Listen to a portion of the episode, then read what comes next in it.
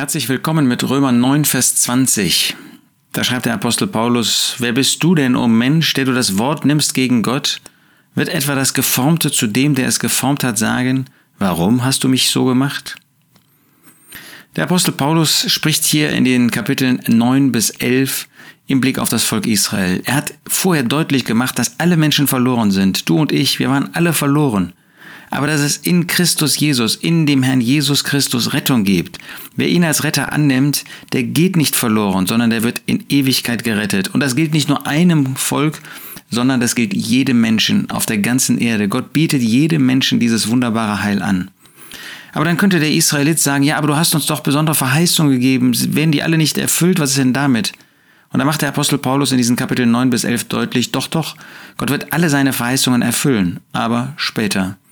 Und wenn dann jemand aus seinem Volk, aus dem Volk Israel sagt, ja, Moment mal, ähm, was ist denn, warum, du hast mir doch Verheißung gegeben in, in Abraham und so weiter. Wie kannst du jetzt auf einmal dich gegen mich stellen?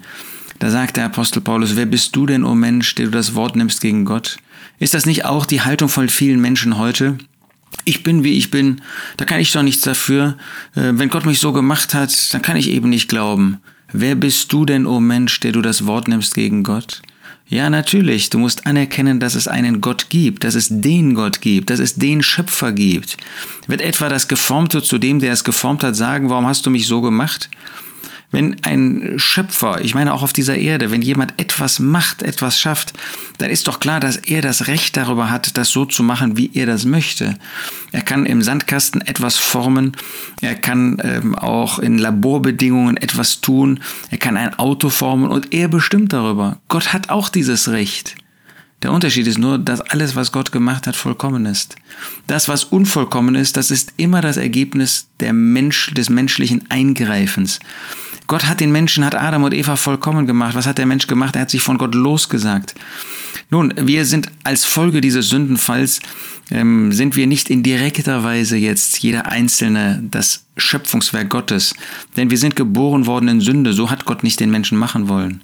Und doch bleibt bestehen, dass Gott der Schöpfer ist und dass letztlich jeder Mensch aus seiner Hand hervorgegangen ist. Und jetzt nimmst du das Wort gegen Gott.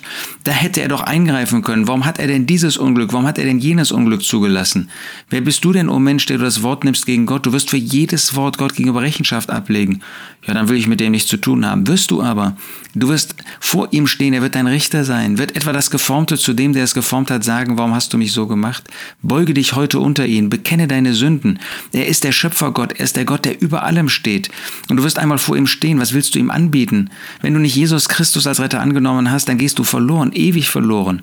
Aber wenn du dich heute unter seine mächtige Hand beugst und anerkennst, dass er über allem steht, ja, dass er auch ein Gott der Gnade ist, ein Gott der Barmherzigkeit, der Rettung schafft in, dem, in der Person des Herrn Jesus, dann gehst du nicht verloren, wenn du Jesus als Retter annimmst. Das wünsche ich dir von Herzen, ehe es für ewig zu spät ist.